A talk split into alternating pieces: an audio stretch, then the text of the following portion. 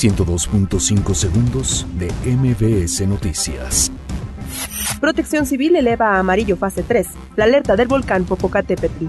PAN anuncia que presentará solicitud de remoción contra Porfirio Muñoz Ledo. CENTE mantiene bloqueos en inmediaciones de la Cámara de Diputados. Andrés Manuel López Obrador asegura que candidatos propuestos a la CRE cumplen con requisitos. Conagua termina contrato con empresa encargada de la CA invertida. Familiares denuncian maltratos a reos del penal de Topo Chico. Donald Trump acusa a México de no frenar la migración hacia Estados Unidos. Venezuela inhabilita a Juan Guaidó por 15 años para ejercer cargos públicos. Facebook lanza en México herramienta para buscar pareja. 102.5 segundos de MBS Noticias.